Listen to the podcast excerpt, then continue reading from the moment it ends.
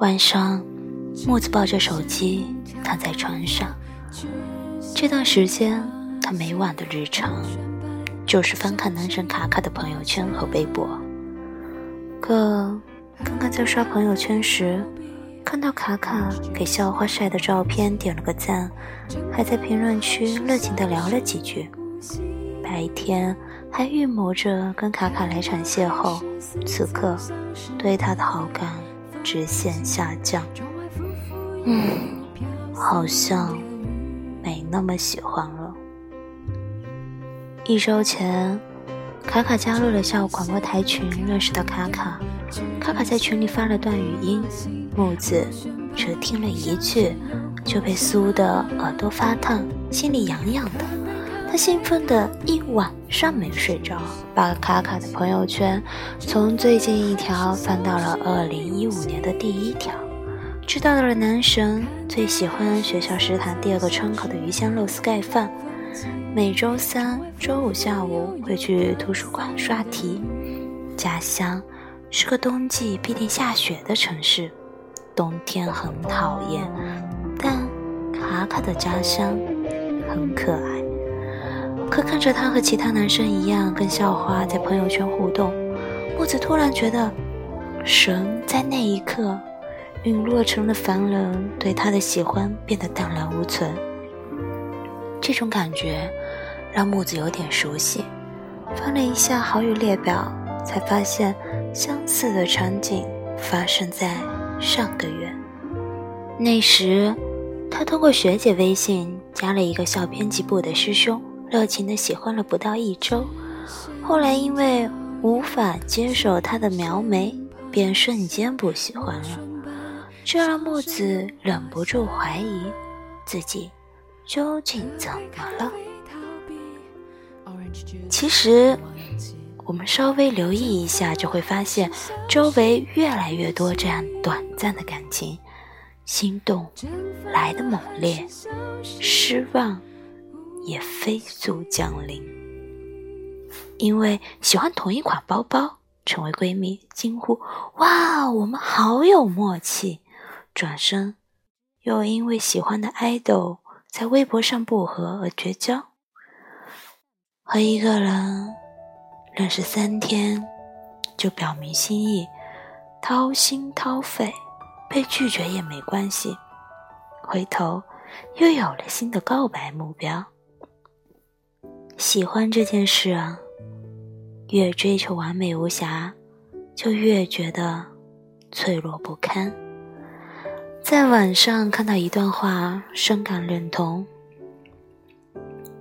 我觉得吧，大部分人喜欢你，他们就想普普通通的喜欢你一下，和你在一起，摸摸你的叶子，亲亲你开的花。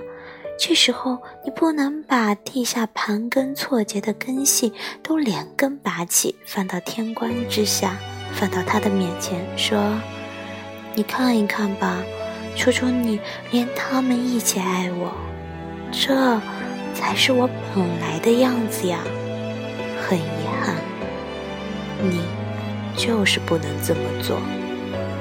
普通的乍见之欢，只贪恋表面的新鲜刺激。却不敢、不愿、懒得触及深层的真实，就像大部分人只愿站在湖边看风景，谁也不愿沾到泥底的淤泥，否则会立刻撤离。可淤泥本来就属于湖泊，人早晚会长入自己的真实，所以。很多感情熬不过普普通通的阶段就死了。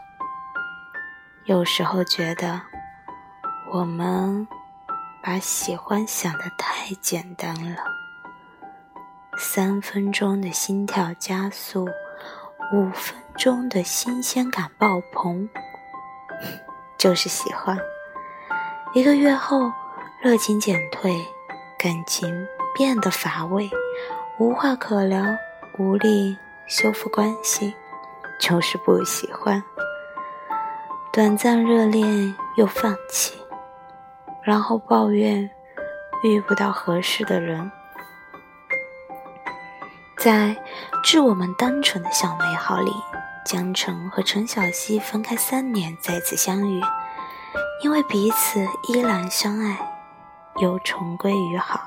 一天晚上，陈小希睡前说自己这一次没有忘记刷牙，江澄抱着她回道：“那你为什么总是忘记我很爱你？我很爱你。”所以，即使世界上比你高、比你瘦、比你漂亮、比你温柔懂事的女孩，但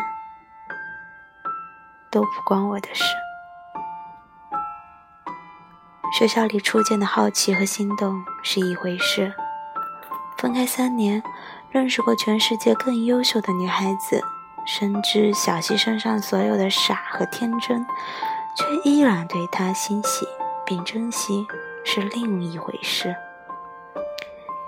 因为经过了时间和经历的淬炼，了解并接纳了对方所有的真实，这份喜欢才变得尤其珍贵深刻，历久弥新。感情不会停留在心动的那一刻，它千变万化，稍不留意就会轻易溜走。体验过怀疑。担心、忍耐之后，依然真挚的坚持，喜欢才会悄悄变成爱。总觉得很多人都不太敢真实投入的相爱了，或许是因为见了太多轻易的分散，担心喜欢容易陨落；又或许是因为经历过这种短暂喜欢后的放弃，不敢再次伸手。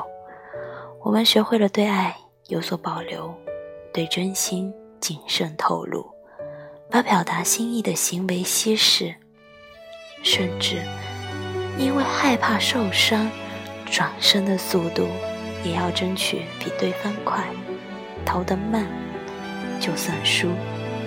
但可能也正因为如此，在社交网络发达的今天，我们有机会与更多的人相遇，却。更难找到合适的人，有时会羡慕上一辈人的感情。谈恋爱就像挖宝藏，一铲子下去，可能是矫情嘴笨的缺点，也可能是单纯善良的闪光点。对于发现彼此的真实，勇敢而不畏惧，甚至像个孩子似的乐此不疲，不知不觉的就一起度过了一辈子。唉，想要谈这样的恋爱呀？你知道我的坏脾气，我懂你的臭毛病，我赶你走，半分不动。你走散了，我把你找回来，就这么死死的牵着手，一起走到八十岁。嗯，一辈子那么长。没想到，我真的只喜欢你一个人。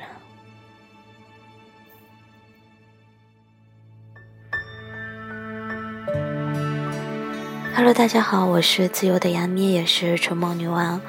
很久都没有来我的微电台了，有不少朋友问我是不是不准备继续录下去了。